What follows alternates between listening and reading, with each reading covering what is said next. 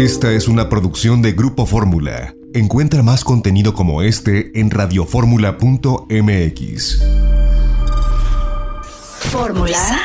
Fórmula Design. Con David Solís. El mundo del arte, showrooms, materiales, mobiliario, espacios de autor. En Fórmula Design. Gran diseño. Con David Solís. En Fórmula. Fórmula Design.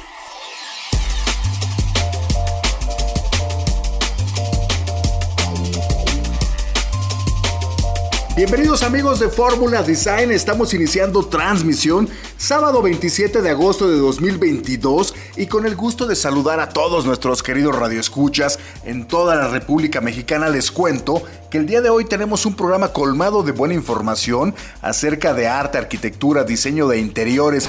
Vamos a platicar hacia el final del programa con nuestra colaboradora de viajes y estilo de vida Fernanda Delgadillo de un lugar bien interesante para visitar y por supuesto que vamos a platicar también de un lugar que tienen que conocer porque está perfectamente bien iluminado. Lo acaban de abrir es en el bosque de Chapultepec y ha sido diseño de iluminación de Ricardo Noriega, uno de los grandes diseñadores de iluminación que hay en México.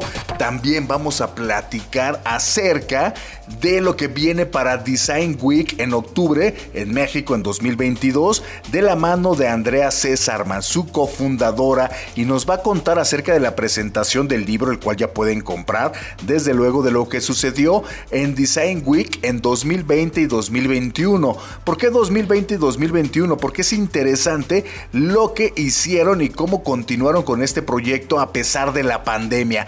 2020 y 2021 sabemos, pandemia y aún así se desarrolló Design Week, la semana del diseño o el mes de diseño en la Ciudad de México, pero antes vamos a platicar acerca de tendencias, estilo de vida y moda con mi queridísima Norma Rodríguez, a quien saludo con muchísimo gusto. ¿Cómo estás, mi queridísima Norma? Hola David, pues qué gusto saludarte, qué gusto saludar a todos los que nos escuchan y efectivamente, bien dices, vamos a hablar de moda. Ya les había contado que se iba a llevar a cabo el Mercedes-Benz Fashion Week en la ciudad de Oaxaca y pues ya, ya fue un hecho, ya vimos diferentes presentaciones, eh, la verdad increíbles en este lugar mágico, en, diferentes sedes, en teatros, en plena calle, incluso hasta entre magueyes hubo desfiles, así es que eh, pues voy a platicar un poquito de lo que vimos como tendencias. Por ejemplo, hay un diseñador que se llama Pompi García, él eh, se inspiró, si te cuento en qué, eh, quizás te da risa, pero es bien interesante porque se inspiró en las servilletas de la casa, las servilletas tradicionales de toda casa. Ya sabes, las que están bordaditas, las que están hechas con algunos eh, estambres, con patrones, con ilustraciones, en las que envuelves las tortillas y demás. Bueno, pues en eso se inspiró para hacer sus patrones y tiene pues diferentes ilustraciones, diferentes motivos, mucho color, mucho hilo, materiales como muy muy locales, muy mexicanos en su, en su ropa. Otra diseñadora que también nos encanta, que es Carla Fernández, pues fíjate que ella eh, pues cumple 20 años como diseñadora y quiso hacer como un manifiesto de la moda en resistencia. Y es un libro en el que va recopilando todos sus materiales, todo lo que marcó su carrera y evidentemente pues su nueva colección también tiene eso, ¿no? Tiene eh, a todo lo que ha sido difícil, todos los retos a los que se ha enfrentado durante estos 20 años para salir adelante. Eh, Alfredo Martínez, que es otro diseñador que gusta muchísimo en nuestro país, fíjate que sacó una colección súper metalizada ya ves que ahorita está muy de moda todos esos textiles que brillan, todos los elementos muy vistosos. Bueno, pues su ropa es como de show. Pues es impresionante y más impresionante se veía en, un teatro, el Teatro Macedonio Alcalá, que se construyó durante el mandato de Porfirio Díaz, así es que ya te imaginarás, ¿no? Entonces, entre telas color plata, verde olivo, negras, mucho brillo, mucho bling bling, pues el, desfile fue. Oye, Norma, pero a ver, cuéntame, eh, hay una tendencia que estemos viendo, en, a lo mejor en colores, o estamos viendo alguna tendencia en formas, porque cada uno de estos diseñadores evidentemente tienen su, su trabajo, su estilo, pero siempre hay una tendencia que se va marcando con el paso del tiempo, no en los años, ¿no? Entonces, no sé si hay ahorita algo que sea tendencia o cada quien está diseñando de manera muy libre sin, sin tomar tanta referencia a lo que sucede. Fíjate que hay mucha libertad, pero una tendencia que están siguiendo mucho es el recuperar las raíces mexicanas. Fíjate que hay muchas piezas, digo, ya te lo mencioné, ¿no? Imagínate las servilletas típicas que usas en tu casa, por ejemplo, o la flor del maguey, o semilla, que fue lo que presentó Julia y Renata, que también son mucho algodón, mucho lino, sedas, eh, eh, sobre todo algodón, ¿no? Incluso la gabardina de algodón o algunos otros textiles eh, a partir de, de, los lienzos que se sacan del algodón. Pero también vemos mucho, fíjate que formas muy, como muy asimétricas y vaporosas. la comodidad ante todo. Vas a ver muchísimos plieguecitos, muchísimos volúmenes, muchísimas líneas como amplias que hacen que estés a gusto. O sea, como que lo muy ceñido no está de moda. Yo creo que ahorita lo que más eh, vamos a ver en, los próximos meses es eso, comodidad ante todo. Comodidad y este acercamiento a las raíces, al origen, al origen de las de los textiles, eh, ya sabes, como cosas muy naturales, textiles muy, muy, muy, muy orgánicos. Y qué interesante también el poder hacer la selección de un lugar eh, icónico, ¿no? Del país, ¿no? Del centro de Oaxaca, uno de los centros históricos más interesantes que hay, de los más bonitos, porque siempre y tradicionalmente todo estaba centralizado y se hacía en la Ciudad de México. Y cuando empezó el tema de la pandemia, el Mercedes-Benz Fashion Week empezó a salir, porque se hacía primero, obviamente, en lugares cerrados, ¿no? Y después empezaron a hacer los desfiles fuera de estos eh, salones, ¿no? Estos lugares cerrados empezaron a estar, por ejemplo, me acuerdo en el Ángel de la Independencia, en el, en el Museo Frida Kahlo, parece que también lo hicieron. Entonces, ahora que lo están haciendo en Oaxaca o que lo hicieron en Oaxaca, me parece también interesante. Pero fíjate que eh, se prestó también para la polémica y te va. Este, ya viene el chisme. Pues resulta que eh, una de las diseñadoras que también eh, lanzó su nueva colección, pues es Yvette Morán. Yvette Morán, eh, pues no es diseñadora en sí, ella es dueña de una marca, pero también es la esposa del gobernador de Oaxaca. Y su marca Moravi, fíjate que lo que ha tratado de hacer desde hace algunos años es pues destacar esas raíces de las que te hablo mexicanas, ¿no? Toda su moda, todas sus prendas eh, se, se, basan en lo que los artesanos y artesanas mexicanos hacen. Entonces encuentras huipiles, encuentras muchos vestidos, capas, con tejidos, con bordados, con costuras pues tradicionales y telas y colores. Y además ella trabaja en colaboración con diferentes eh, artesanos, sobre todo de Oaxaca, que es el estado que de algún modo ella representa eh, siendo pues esposa del gobernador y siendo presidenta honoraria del DIF resulta que pues hasta ahí todo va bien, ¿no? Sus prendas se venden increíble, eh, son cosas muy, muy finas y muy delicadas. Sin embargo, pues resulta que ahora que hizo la presentación de este último desfile con su, con su marca eh, Moravi, eh, que presentó arte y manos oaxaqueñas, llegó mucha gente, muchas costureras, tejedoras y artesanas de Oaxaca a tratar de boicotear el evento, a tratar de, reclamarle a reclamarle y decirle que está eh, pues invadiendo esto que les pertenece a los, a los artesanos mexicanos y que pues no se vale, que está eh, totalmente plagiando todo lo que hace este grupo de mujeres indígenas y pues así fue la manifestación, ¿no? Fue tremenda, se tuvo que suspender esta pasarela, eh, se le acusa de plagio, ya se habla hasta de una demanda eh, ella dice que siendo abogada, pues sabe que no está plagiando, que simplemente está haciendo una reinterpretación y un homenaje a las manos mexicanas, ¿no? Eh, yo no sé tú qué pienses de eso. Ah, yo lo veo súper válido, o sea, al final eh, no tiene derecho, o sea, no tiene derechos de autor. Esto es cultura o son artes populares. Entonces, si alguien lo quiere aprender, si alguien lo quiere enseñar, pues adelante. Y si alguien quiere hacer una reinterpretación, pues yo también creo que es bastante válido, ¿eh? O sea, lo que vería yo raro de repente es cuando encuentras que la Virgen de Guadalupe, ¿no? Las figuritas estas las están importando de China, ¿no? O muchos entonces, ay, bueno, ya ahí sí no está tan bien, ¿no? Pero en este caso yo no lo veo mal, ¿eh?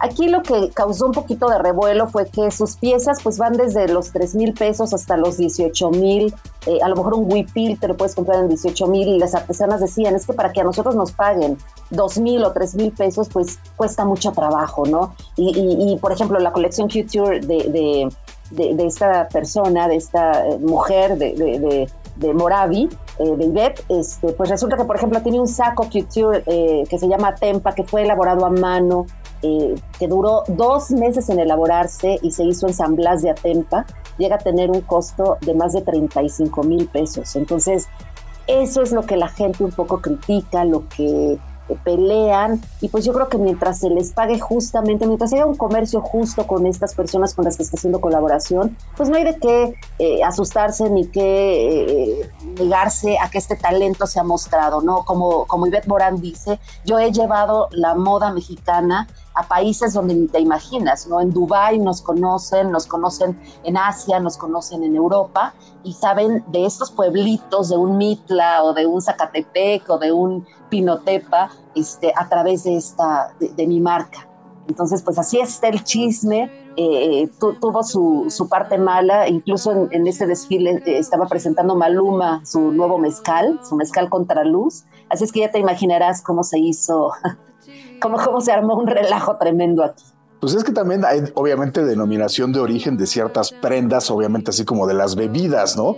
Entonces, eh, pero eso tiene que ver con, con, o sea, vamos, seguramente no pasará mayores, ¿no? Y siempre y cuando se esté respetando también el tema de lo que es 100% tradicional y que se le esté dando valor, pues no creo que tengamos ningún problema en comprar tanto a alguien que está haciendo una reinterpretación como comprar a alguien que hace tradicional un huipil, ¿no? Y que esto los puedes encontrar, por ejemplo, en el, el Fonart, ¿no? En Fonart te vende aquí en la Ciudad de México, ¿no? Están las tiendas también del Museo de Arte Popular, donde puedes comprar eh, pues estos huipiles y piezas de varias de las comunidades, ¿no? Alrededor de todo México.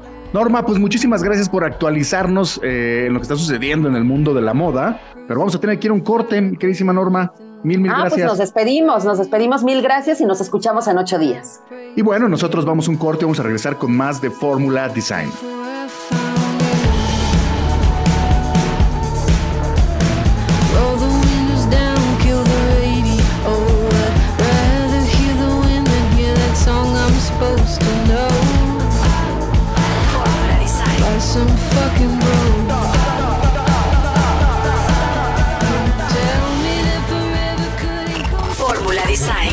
Con David Solís.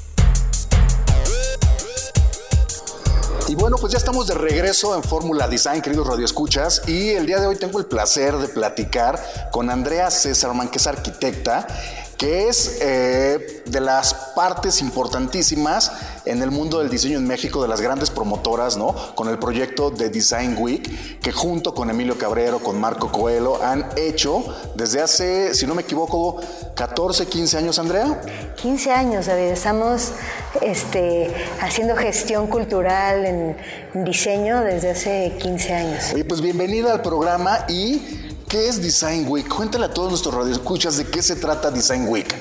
Pues mira, Design Week es abrir el diseño para la gente de a pie. O sea, realmente es dar a conocer el diseño y lo que significa el diseño en todas sus formas, eh, para todos, ¿no? No se trata de diseño para diseñadores, sino se trata de dar a conocer, por ejemplo, tenemos un, proyecto que se llama Design House, en donde eh, diferentes arquitectos, galerías, mueblerías intervienen en los espacios y es un museo viviente para que veas las tendencias, qué se está usando de colores, qué se está usando de muebles, o sea, en realidad se convierte en este espacio viviente.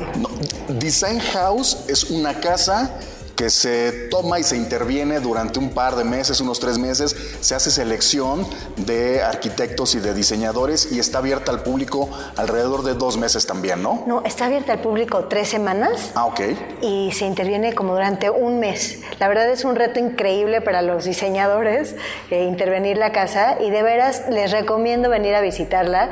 Eh, es una casa en las lomas de Chapultepec que eh, es muy bonita, siempre las casas tienen eh, unos jardines hermosos y todo está intervenido por arquitectos, diseñadores y eh, arquitectos de paisaje. Entonces vas a ver muchas cosas nuevas, muchas cosas diferentes, muchas ideas, de todo para todos. Oye Andrea, hay parte del objetivo también, como lo mencionabas, de Design Week y sobre todo también con la casa, con Design House, es poder mostrar, sí, las tendencias, poder mostrar lo que está sucediendo en México, pero también es un diseño global, pero sé que Design Week y Design House apoya mucho el talento mexicano, el talento creativo mexicano, mobiliario mexicano, manos artesanas con accesorios, o sea, arte, eso es parte fundamental, ¿no? O sea, definitivamente hemos tratado de guiar a la plataforma a, cada vez ser más una plataforma que apoya las industrias creativas en México, o sea, desde los artesanos hasta los productores, hasta los oficios.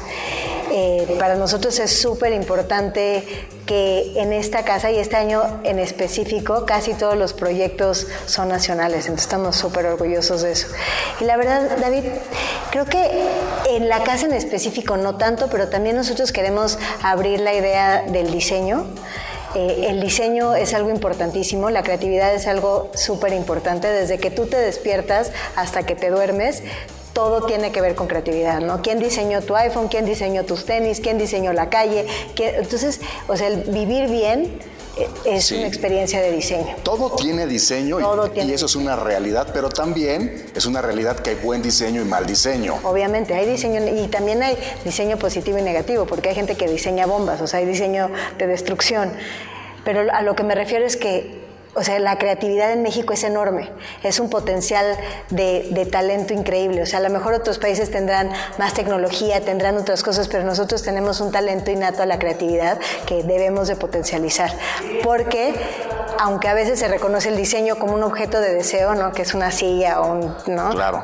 En realidad, el diseño da calidad de vida. O sea, el buen diseño, una buena calle bien diseñada, o sea, el diseño da buena calidad de vida. Oye, Andrea, y algo también importante es que no, Design Week no solo es el design house, ¿no? La casa que se eh, rehace, ¿no? Y se presenta, sino que tiene otras plataformas muy importantes donde se descubre talento, donde se presentan cosas inéditas, por ejemplo, ¿no? Exacto. Tenemos mm, Design Week se convirtió en México Territorio Creativo. México Territorio Creativo es un proyecto de todo el año en donde estamos potencializando y visualizando lugares en donde podemos eh, visualizar a las industrias creativas y tenemos este proyecto súper bonito que se llama Visión y Tradición.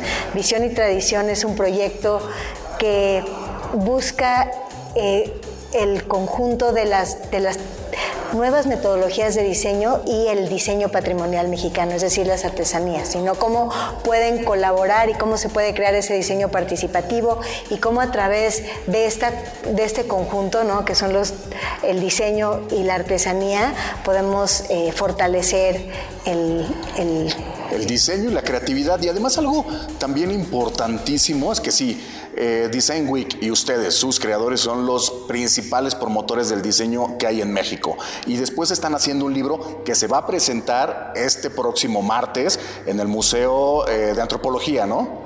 Sí, pues gracias David. La verdad, tú has creído en nuestro proyecto desde el día uno y pues el apoyo de, ustedes siempre ha sido súper importante. Y sí, este año presentamos un libro de, que habla de los dos años de labor de Design Week en esta pandemia que fue compleja. Complejísimo. Entonces vamos a presentar un libro en donde realmente se puede visualizar todo el programa de Design Week, todos los colaboradores, todas las industrias creativas que este, participan dentro de nuestro programa. A lo mejor en este libro ahí se habla como de 300 eh, creativos, ¿no? Pero en la historia de Design Week seguramente están arriba de los mil, de los dos mil, de los tres mil personajes que han intervenido, ¿no?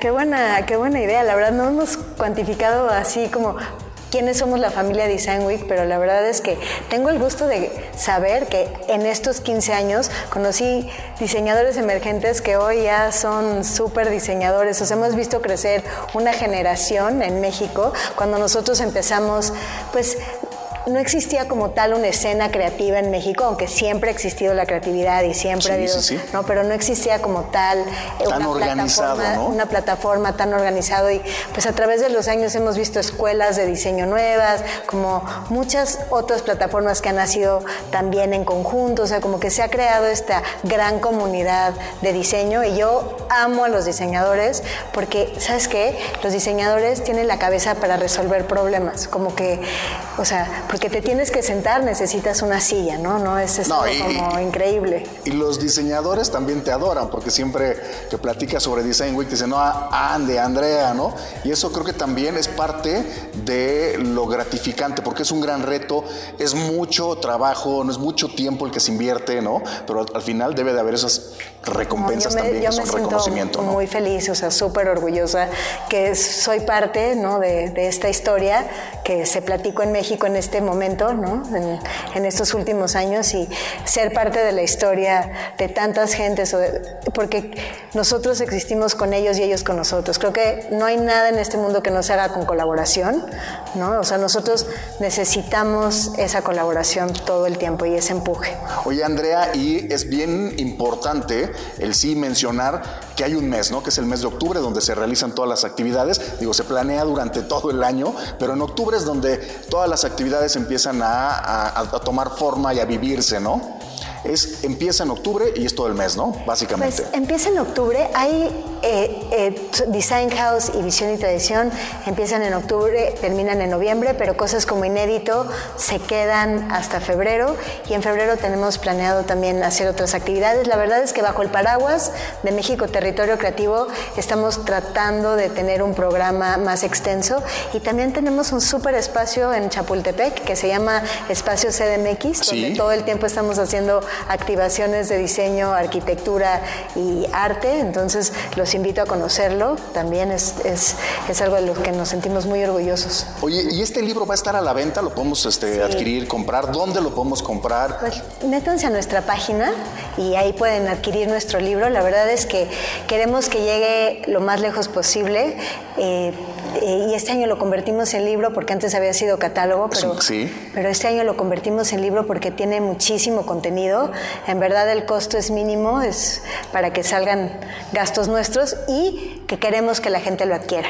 Oye, y en este libro se cuenta también, aparte de estos dos años complejos de pandemia y de eh, la participación de Design Week con todos los arquitectos y diseñadores, se cuenta un poquito de todos los éxitos y los logros que ha tenido México Territorio Creativo Design Week, porque además la gente conocer no lo- también que no lo hemos hecho así, pero ese puede 2000 ser el segundo, Es que- el segundo libro, David. Qué buena idea. a través de ustedes, eh, la Ciudad de México se convirtió en capital mundial del diseño en 2018, ¿no? cierto, y son esas, eh, eh, se va sumando, ¿no? Esta historia de éxito tras éxito y constancia cada año.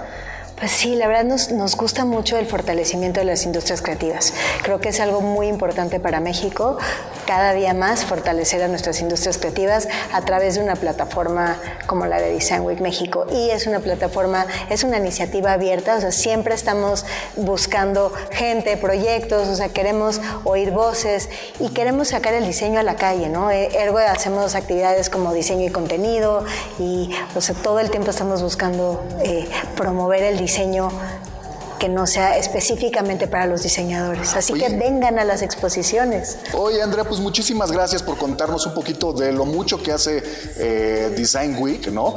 Sé que hay mucha gente trabajando detrás del, del proyecto, ¿no? Y desde hace mucho tiempo ya han estado con una constancia, la verdad es que admirable, ¿no? Entonces, muchísimas gracias por compartir el diseño con todas las personas. Pues muchísimas gracias a ustedes por abrir estos espacios de conversación. Híjole, tenemos tanto que platicar que este, se vuelven cortos, pero gracias por oírnos. Por favor visiten, por favor promuevan, porque es, es gracias a ustedes que esto sigue existiendo. Oye, Andrea, y la próxima semana voy a hacer la, voy a reseñar para todos nuestros radioescuchas de qué se trata el libro, qué hay dentro del libro. Voy a tener oportunidad de verlo, de reseñarlo y se los voy a contar la próxima semana en más de Fórmula Design. Pues está increíble. Espero que te guste mucho. La verdad fue una labor grande. Y digo, lo repito, que fue en pandemia y, o sea, haber logrado este proyecto en pandemia fue, fue un compromiso grande.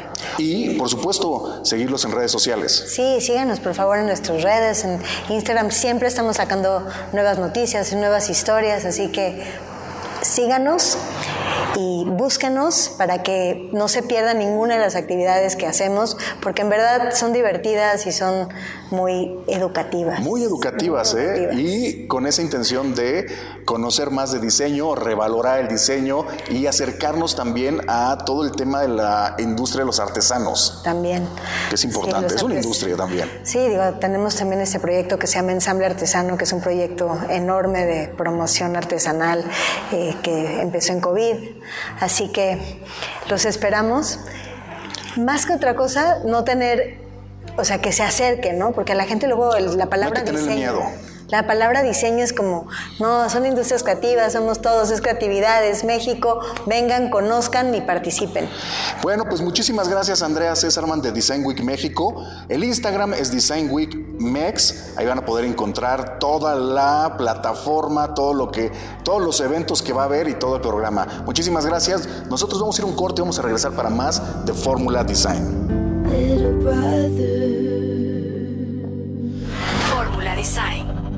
Think you're an angel. See your silver chain levitate when you're kick flipping. Fórmula Design. El mundo del arte, showrooms, materiales, mobiliario, espacios de autor. En Fórmula Design. Y bueno, pues ya estamos de regreso, queridos radioescuchas, y el día de hoy estamos con Ricardo Noriega, que es diseñador de iluminación y tiene, si no me equivoco, más de 30 años de experiencia en el mundo de la iluminación y le vamos a hacer unas cuantas preguntas, nos va a estar platicando acerca del mundo de la luz. Tenemos poco tiempo, desde luego, pero quizá la pregunta más importante y la que todos nos hacemos es, ¿qué es la luz? Ricardo, bienvenido. Gracias, David. ¿Qué es la luz? Un punto vital es que necesitamos de la luz para ser. Por el otro lado es que hemos perdido la conciencia de la luz. La tenemos tan a la mano. Abrimos los ojos y tenemos luz. Que nos hemos vuelto ingratos. Me atrevería a decir eso, David. Hemos sido ingratos al tema de la luz. Tenemos tanta cuando somos latinos y tan escasa cuando somos nórdicos que perdemos ¿sí? ese acercamiento con ella y dejamos de tenerla presente. ¿Qué tan importante es la iluminación de interiores? Interiores. Mira, después de haber sobrevivido estos dos años desagradables, revaloramos los interiores. Nos encontramos con nuestros espacios. Entonces, nos dimos cuenta que vivíamos en espacios pésimamente iluminados, que realmente estábamos alumbrando nuestro estar. Eso nos permitió darnos cuenta que existe luz para trabajar, para conectarnos, ¿ok? Y luz para estar y luz para descansar. ¿Cuál es la diferencia de la iluminación residencial y la iluminación arquitectónica? ¡Wow! Cuando hablamos de residencial, buscamos brazos, buscamos apapacho, ¿sí? Una palabra prehispánica, sus orígenes, ¿ok? Pero cuando hablamos de trabajar, es donde se parte el agua. No implica que sea el mismo espacio, simple y sencillamente son dos funciones que se abren. Entendamos eso. Existe luz para trabajar y luz para estar. La luz para vivirla es la que tenemos que buscar preguntándonos a nosotros mismos qué es lo que quiero. Ahora hay en el mundo de la iluminación diferentes, eh, digamos que ramificaciones dentro de lo que es la iluminación.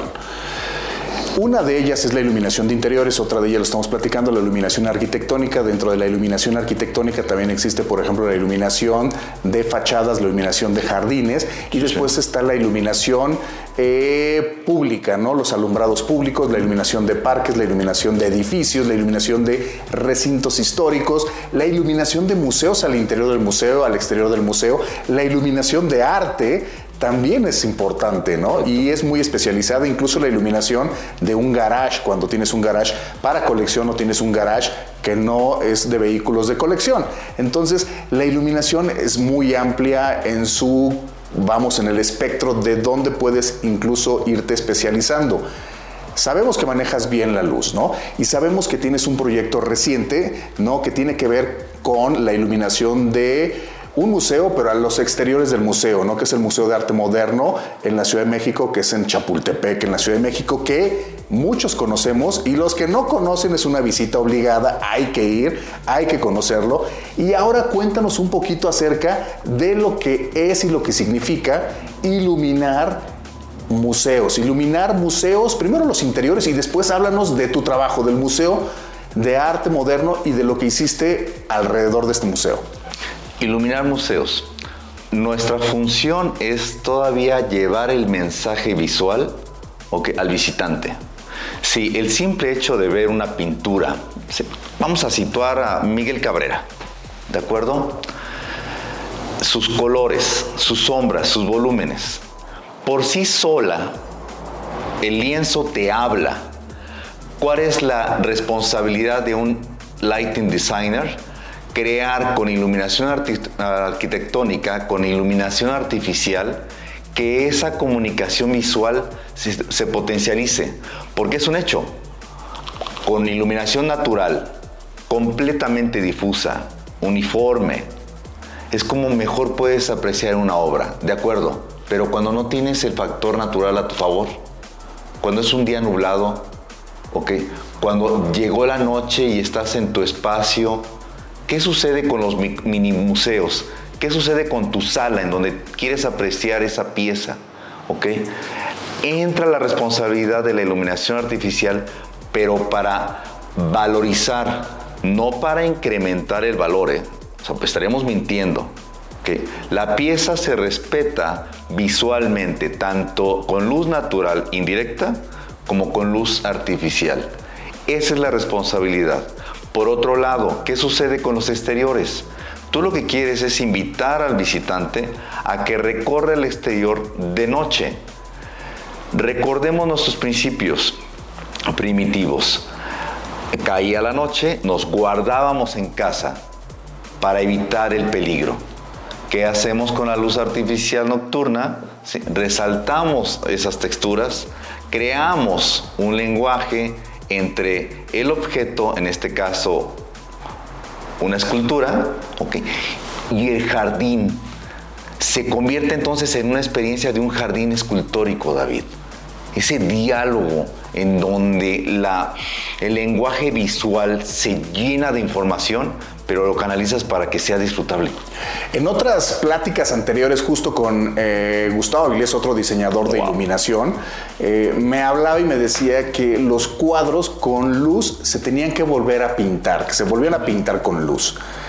No entramos al tema de una escultura, que es una escultura hecha o de bronce, o quizá hay esculturas de granito o culturas de, esculturas de cemento, también se pueden pintar con luz.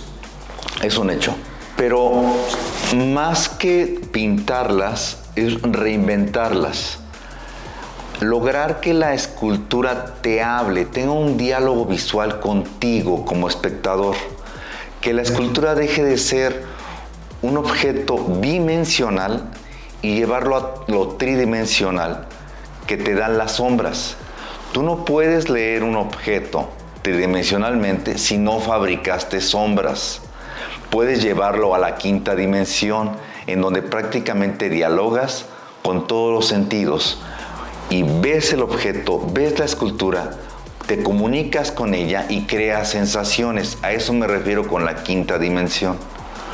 Oye, ¿qué hiciste en el audiorama? ¿Cuál fue el objetivo? ¿Qué se quería hacer? ¿Qué se logró? El Audiorama Chapultepec, un espacio en donde se convierte un refugio para los lectores, para la gente de tercera edad, un espacio en donde te abraza la naturaleza, es fresco en días calurosos, la gente busca ese espacio para aislarse del ruido de la ciudad.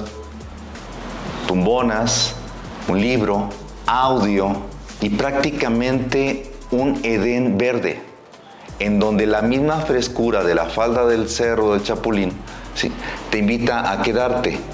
Pero eso es de día. Era un espacio que exigía recuperarse de noche. ¿Qué sucede con la noche? Es la magia de la luz artificial. Una cosa es alumbrar, que es sobrecargar, y otra cosa es iluminar. Recordemos que el secreto está en el equilibrio y en las proporciones. Si uno satura de luz, le resta identidad a las sombras, ¿sí? mata los volúmenes. ¿Qué sucedió? Se hizo una propuesta para crear un nuevo audiorama de noche, un espacio verde en donde se convierte en un refugio pero para las hadas. Es muy fácil imaginar estar en ese espacio de noche, encenderlo y ver cómo las luciérnagas tienen un idilio con una luche. O incluso la misma luciérnaga se convierte en un hada. Esos son los espacios mágicos que siempre han existido en Chapultepec. En el bosque de Chapultepec, Ciudad de México, existen luciérnagas vivas en la parte alta. Bueno, ¿y por qué no fabricarlas en la parte baja, en la primera sección? Las luciérnagas del audiorama del bosque de Chapultepec. ¿Qué tecnología se utilizó? Porque también entendemos de repente en los edificios, en las casas ya muy avanzadas, casas inteligentes, que hay escenas, ¿no? Escenas que tienen que ver con la iluminación y a lo mejor la escena donde estás cenando es diferente a la escena de cuando ya estás casi listo para dormir. En el audiorama, en esta parte que iluminaste en el bosque de Chapultepec, ¿tiene escenas, tiene tecnología o es nada más iluminación? No. Escuchando las necesidades del entorno, se hicieron escenas, David, pero sin necesidad de gastar en tecnología. Simples, sencillos cortes de apagador, con sencillos nueve interruptores. Encendido, apagado. Esas nueve alternativas te permiten jugar y crear escenas. Una que me fascina es la caverna, la entrada al inframundo. Y las luciérnagas. La entrada al inframundo tiene un perfume violeta y las luciérnagas son ámbar. Esa es la escena que a mí me vuelve loco. Sí, obvio, puedes jugar con ellas, iluminación de las copas de los árboles en una luz verdosa fría, ¿ok? La pendiente del Cerro del Chapulín, que es la falda del, castillo de Chapultepec. Ese diálogo de sensaciones es a lo que te provoca reinventar el audiorama de Chapultepec en esta nueva administración. Justo te iba a preguntar cuál era tu espacio favorito, entonces deduzco que es la caverna y, el es- y la entrada al inframundo. ¿no? Es un sueño ese lugar. Pues Ricardo Noriega, iluminador, lighting designer, muchas gracias por contarnos un poquito acerca de este nuevo proyecto. Los invitamos a que vayan al bosque de Chapultepec, que lo visiten, que visiten el audiorama que está fuera del Museo de Arte eh, Moderno de la Ciudad de México y bueno, pues que se vayan adentrando también a estos lugares un poquito de penumbras, ¿no? Dentro del bosque de Chapultepec. Mil, mil gracias. Nosotros vamos a ir un corte y vamos a regresar para más de Fórmula Design.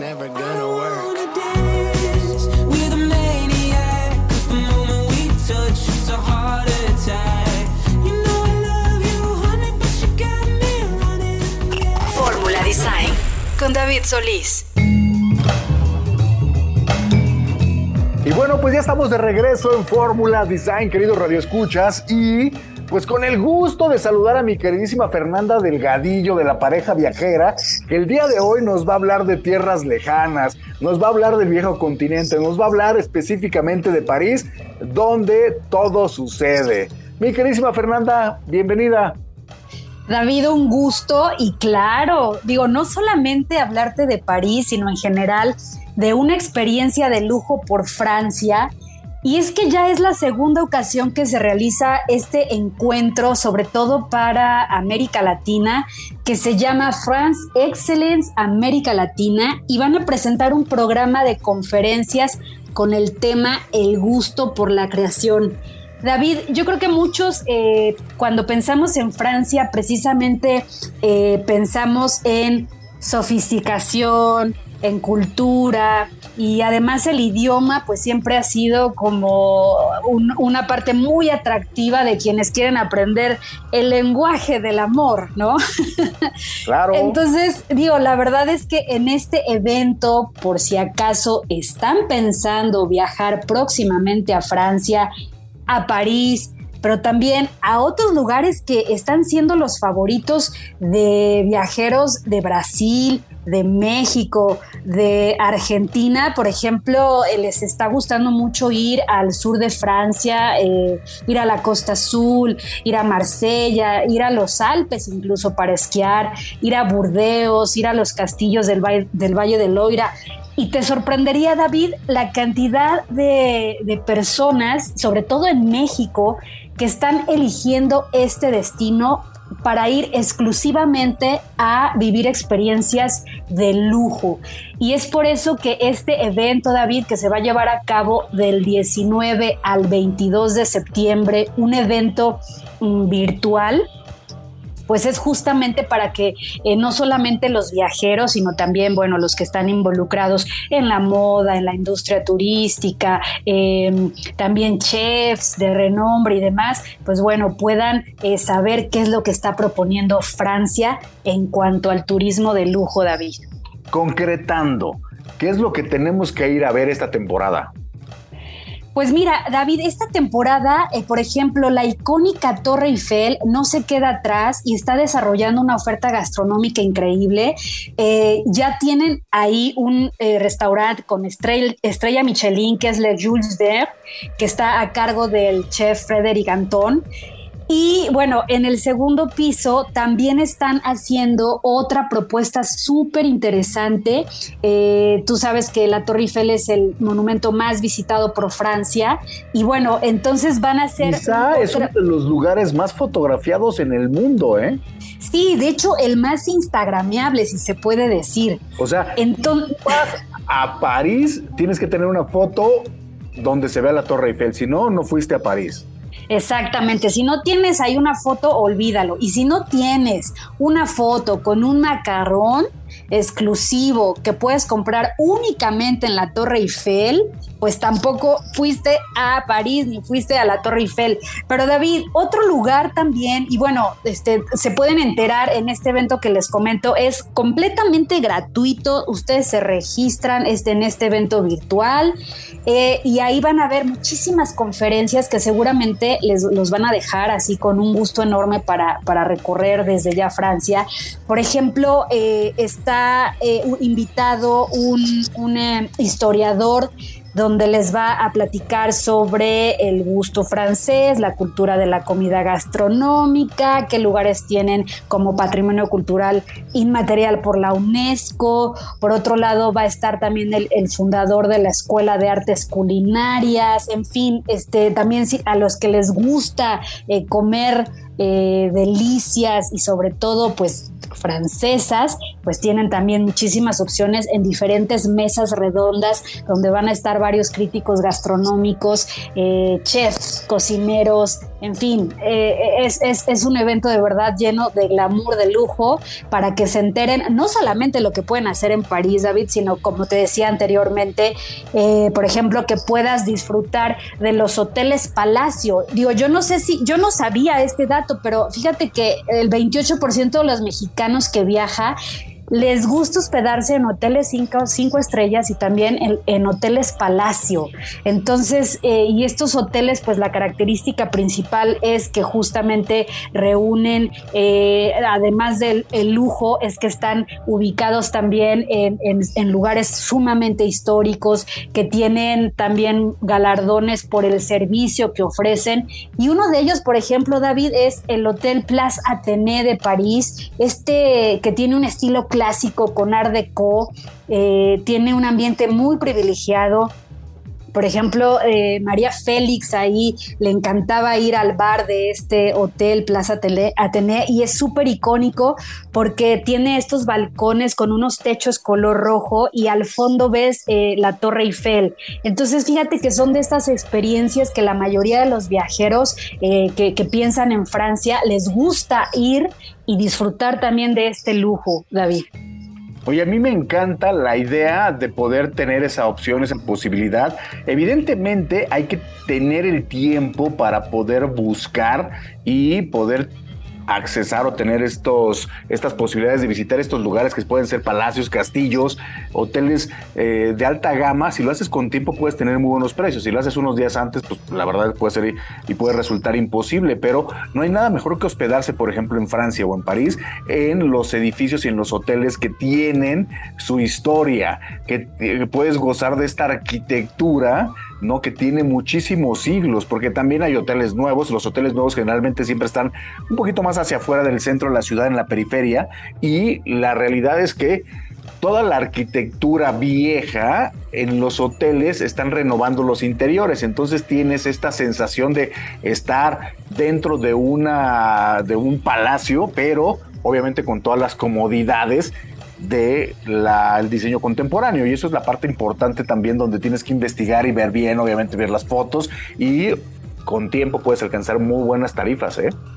Totalmente, David. Y bueno, no olvidar, por ejemplo, que la aerolínea por excelencia, Air France, que también te da este toque de lujo, hasta donde sé, es la única que te ofrece champán, ¿no? Eh, o sea, originaria de la región de Francia. Sí. Este, entonces también son este tipo de detalles que al momento de armar tu viaje, pues te hacen ya estar eh, viviendo precisamente este, este lujo. Eh, y bueno, y en cuanto a hoteles, también tenemos, por ejemplo, hoteles de, de marcas, pues digamos, más contemporáneas. Por ejemplo, está el Four Seasons Hotel eh, yo- eh, Jorge V en París, que está a dos pasos de la avenida de los, de los Campos Elíseos, entonces es un símbolo de refinamiento, de lujo, de confort, y así como estos hay otros que te permiten precisamente tener las mejores vistas del río Sena, eh, Ah, ver bueno, el, hay el- que el pasar, hay Museo que de pasar al río Sena sí o sí. Hay que ir a visitar los grandes museos, ¿no? A mí, por ejemplo, de París, que me gusta. La última vez que fui me quedé en un hotel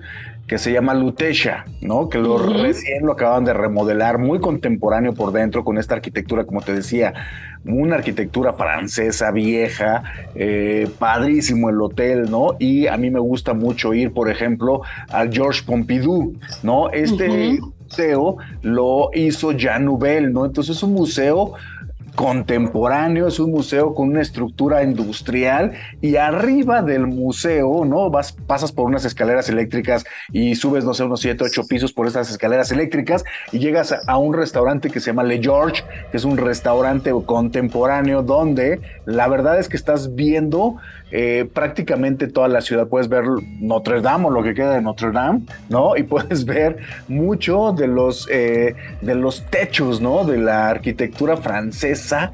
Y lo más interesante es esta fusión de diseño contemporáneo dentro de este restaurante con esa arquitectura que ves hacia afuera, porque todo lo que te decía es una arquitectura como muy industrial de este lugar del Georges Pompidou, pero al mismo tiempo tienes demasiado cristal y ves y, y prácticamente estás arriba de los techos de esa arquitectura vieja francesa, ¿no? Entonces eso es lo que me gusta. Y, eso es justamente de lo que se va a platicar en estas fechas que te comento, David, del 19 al 20 que te dije, del 19 al 22 de septiembre, justamente para aquellos que no han tenido la posibilidad de vivir pues esta extravagancia, esta sofisticación en torno al turismo, la gastronomía, la moda y la cultura de Francia. Entonces, pues bueno, pueden registrarse completamente gratis. Eh, si quieren, visiten la página de la parejaviajera.com. Ahí van a encontrar toda la información de dónde tienen que entrar para eh, registrarse y pues a vivir y seguir explorando un destino que como tú bien dices David, eh, lleva el lujo al máximo, o sea, eh, es ahí donde puedes descubrir eh, pues no solamente joyas de la arquitectura, sino también joyas de la gastronomía y de verdad que vale la pena cada peso, cada dólar, cada euro que puedas gastar en un viaje para ir a Francia, no solamente París, sino también todo lo que hay alrededor y para vivir un viaje sumamente sofisticado. Así es que atención todos aquellos escuchas que son viajeros eh, chic, como ahora les llaman, eh, pues pueden tener completamente una aventura en, en- en todo París o, ¿por qué no?, rentar un auto desde París y de ahí irse a un hotel castillo o ir a alguna, algún restaurante con estrellas Michelin, que pues eso ya les dará Hay una aventura excelente. Así es, David. Hay de todo, eh, hay lugares interesantes, hay un restaurante que se llama Le Petit Zinc, que es un restaurante 100% francés, hay que comer entrecot, obviamente, ¿no? Con papas, y por supuesto quiere visitar todas las galerías, todos los museos, y cuando ya les dé el mal del mexicano, ¿no? Como se dice por ahí, entonces puedes irte también a comer unos taquitos de suadero en un lugar que se llama La Candelaria, ¿no? Que está en. Entonces, ahí vas a encontrar real tacos de suadero, ¿no? Donde te los vas a comer además parado, porque ese es el concepto. Vas a encontrar mezcal que te lo van a dar en un guaje, ¿no? Entonces, como, como, como se dice por ahí, cuando te da ya el mal del jamaicón y estás diciendo yo de un taquito, puedes encontrar este lugar que se llama La Candelaria y es auténticos tacos mexicanos, ¿no? Y después, al final del pasillo de la Candelaria, hay un bar muy sofisticado, muy contemporáneo, pero te puedes echar tus buenos taquitos. Fernanda, muchísimas gracias. Gracias a ti, David, y nos escuchamos en una próxima emisión. Y bueno, pues nosotros se nos terminó el programa de Fórmula Design, pero como siempre, agradecer en la operación técnica a Flavio Reyes y en la producción a Alan Ferreiro. Yo soy David Solís y nos escuchamos la próxima semana con más de Fórmula Design.